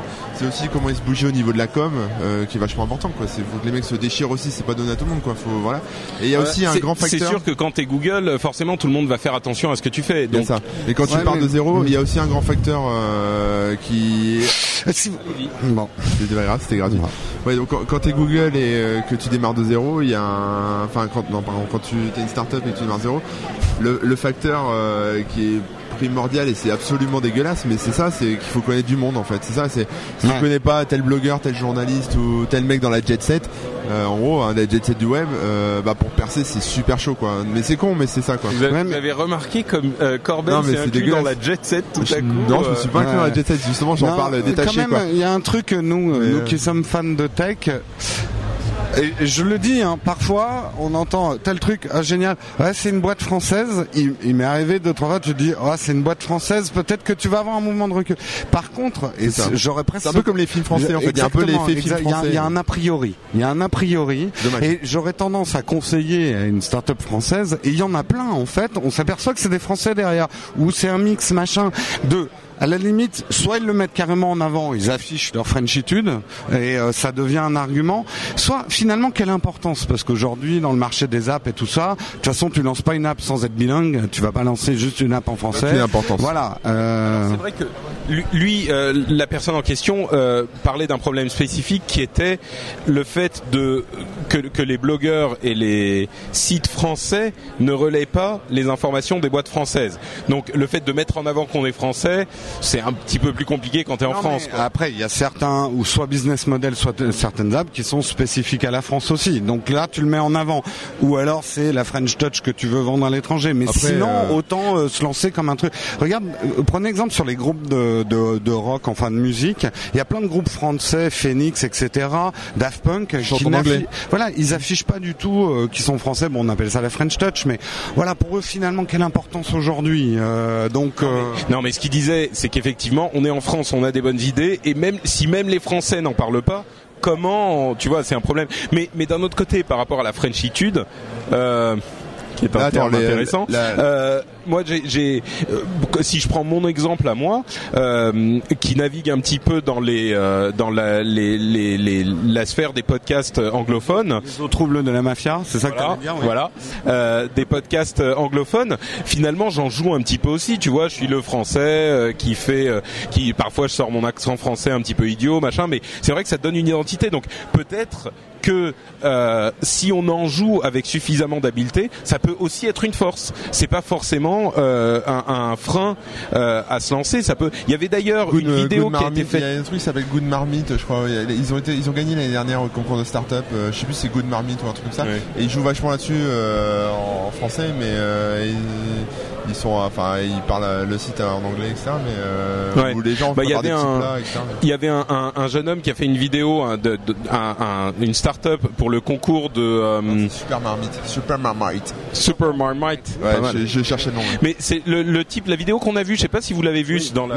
Je, je sais plus de quelle start-up il, il s'agissait, mais donc il devait, euh, j'imagine, euh, soumettre des vidéos pour euh, euh, se faire sponsoriser pour aller à le web, et il a joué magnifiquement de l'aspect français c'est un type qui est, je crois, à Londres. En tout cas, il a un accent plutôt euh, anglais, mais c'est un Français en fait qui parle euh, très très bien anglais. Mais du coup, il a joué avec l'accent français, le truc Frenchy et les stéréotypes français. C'était hilarant. Et du coup, il est vachement sorti du lot. Donc ça, ça C'est- peut tu aussi sors, être une tu sors du lot aux États-Unis, mais en France, tu sors. Enfin, voilà. en Non, c'est sûr, mais ça les peut aider, euh, quoi. Je Alors, euh, par exemple, euh, Neyo, là, tu vois, il me disait que euh, ils avaient eu des articles dans sur euh, TechCrunch, Lifehacker, enfin tous les tous les sites américains, euh, même partout dans le monde, en fait, même dans des pays genre la Birmanie ou je sais pas quoi. Sauf la France. Sauf ils en ont France. pas eu en France. Et c'est une Ouais. française qui est à Montpellier, quoi. Donc, euh, Tu il- crois que les blogueurs, vous avez quand même peut-être quelque chose à faire de ce côté-là Je pense, être ouais. plus Enfin, ouvert Moi, le truc, c'est que moi, je marche au coup de cœur. Donc, des fois, il y a des startups dont je parle, des, des Français, etc. Parce que j'ai bien accroché, je les ai rencontrés, et tout ça. C'est sympa. Après, c'est pas le, le cœur de mon site, c'est pas mes sujets préférés, etc. Mais. C'est vrai que, bon, des mecs comme, euh, comme Eric Dupin, Presse Citron, ou, euh, ou même euh, TechCrunch France. Il, ou, il est là aujourd'hui d'ailleurs. Ouais, ouais, il traîne, euh, il traîne près des petits fours là-bas. euh. D'accord. Et euh, C'est pas bien de dénoncer ses petits camarades. Oh, J'irai le rejoindre après. Et euh, voilà, et euh, ces mecs-là qui parlent quand même pas mal de start-up, mais pas que, mais bon, il y a, ça manque un peu, ouais, effectivement. Il y a, Ouais. il y avait TechCrunch qui le faisait un peu, Ouais, mais TechCrunch est un peu, mais plus Fran- TechCrunch, euh, France. TechCrunch France faisait un peu, mais bon, ça. Mais il y a peut-être un truc à faire. Si vous êtes, tiens, par exemple, vous, fidèle euh, auditeur, poditeur et visionneur, si vous êtes un petit peu intéressé par ce milieu et que vous voulez lancer une sorte de euh, centre nerveux de la start-up et de la euh, de la technologie française en France, il y a une place à prendre, euh, visiblement. Donc Bah, euh, pourquoi pas devenir euh, French Web le fait aussi un peu. Enfin, tout le monde le fait un et- petit et- peu, mais oui, un petit pas- peu, mais concentré sur ce marché vraiment Ouais, parce voilà. que TechCrunch finalement c'est les startups, c'est hyper spécifique quoi. Mashable a commencé comme ça aussi. Ouais. C'était social mais vraiment startup et TechCrunch n'a commencé que comme ça. Euh, donc euh, il y a quelque chose à faire. Et nous, on devrait peut-être lancer application chargée, euh, l'application, le le, le podcast. euh, Upload en français. oui, application chargée. Donc euh, voilà, le podcast sur les applications euh, franco. Euh, il nous reste 4 minutes. Oui, alors j'aimerais conclure et juste dire. Alors donc là, on vient, on a fait les deux journées euh, du web. Euh, je sais pas si on aura une troisième parce que toi, Patrick, tu vas pas être là demain. Moi je suis pas là. Euh, toi, Corben, tu seras le là. matin seulement. Ouais. Ouais, je je sais pas si on aura une troisième, donc on va faire la conclusion du web. Vous dire aussi quand même qu'il y a d'autres modules que vous allez retrouver sur No Watch, dont ce qu'on a tourné ce matin. Alors je sais pas si ça sera dispo en début de semaine ou en fin de cette semaine, mais sur le Surface 2 et sur le miroir Kinect. Alors, je- j'en dis pas plus. Euh, et puis il y aura également un spécial Zapcast euh, où on va recevoir euh, quelques podcasteurs qui traînent ici. Euh, on vous en dit pas plus, mais ça vous retrouverez tout ça sur No Watch. Et alors on va donner des conclusions du web, messieurs les webs cette année, euh, grand cru. euh, Ouais, très grand cru. euh, ça s'améliore d'année en année, quoi. C'est, il y, a- il y a toujours, il y a, il y a toujours des râleurs, il y a toujours des bugs aussi, il y a, il y a toujours plein de trucs, mais franchement, pour un, c'est énorme, quoi. C'est un truc euh, vraiment génial. parfait. Enfin, moi, j'aime bien. ouais. Euh, bah, personnellement, je me, je m'y suis. C'était beaucoup plus amusant et intéressant que je m'y attendais. Euh, généralement, on va, on est un petit peu blasé, quoi. On va dans ce genre de conférence, on est un petit peu, euh, ouais, bon, j'y vais pour le principe, je vais voir ce qui se passe, mais parfois, on est un peu blasé. Et en fait, j'ai été très agréablement surpris. Je dis pas que moi, j'étais forcément hyper blasé, mais euh, on a l'impression de déjà savoir ce qu'on va y trouver. Et en fait, j'ai été agréablement surpris euh, par la, qualité des intervenants, la qualité de, la- de, la, conférence et l'énergie qu'on y a trouvé. Je pense qu'on vous en a fait passer un petit peu euh, à travers ces émissions. Donc voilà, très très bonne surprise. J'ai hâte de voir ce que ça donnera l'année prochaine. Et ben. Un, comme je le disais tout à l'heure, un cocorico doublé d'un grand euh, euh, félicitations à Loïc et surtout à Géraldine, Géraldine, euh, Lemeur euh, qui organise tout ça. Euh, et toi donc, euh, pour conclure, Bah écoute, moi c'était mon premier le web. C'est vrai que c'est ce que je disais hier. Bah ouais, je, je suis plus puceau du plus web. puceau du web, Voilà. c'est bien. Euh, J'ai ressenti une grande énergie. bon, T'as ouais. ressenti de grande énergie, d'accord Ça. On ne dira pas où. Euh, non, non. Honnêtement, ça fait du bien. C'est, euh, c'est vrai que on est, on peut le dire, dans une époque où euh, les choses vont plutôt mal. Enfin, les nouvelles sont pas bonnes, machin et tout. Là, on a senti du positivisme, mais pas forcé. Hein, C'était pas de la méthode Coué. Il y a des gens qui se donnent. euh, C'était plutôt positif. Ce que j'aime bien aussi, c'est que toute l'année, on est devant nos ordi, on taffe comme des malades et tout, et, et Ouais. avoir, euh, un endroit où on peut tous se retrouver euh, euh, tous ensemble, euh, professionnels du web, euh, c'est vraiment extraordinaire. C'était euh, c'était vraiment super Sympa. sympa. C'est la et, récréation, euh, quoi. Et tu vois de voir Corben en, en vrai, c'est toujours un moment émouvant. Voilà, je te signe un autographe, pas de souci. Ah, bah écoute, y a pas de problème. Je te donnerai ma carte de visite. J'ai l'impression que t'en manques. Voilà. Bon, bah en tout cas, merci Corben. merci à vous. Euh, merci Patrick. Merci Jérôme. euh, on espère, bah on sera là, hein, web de, web 12. Euh, oh bah oui, y a pas de souci. De toute façon, on sera là jusqu'au bout. Absolument. Et ben merci de nous avoir regardés et puis à ciao tout le monde. Ciao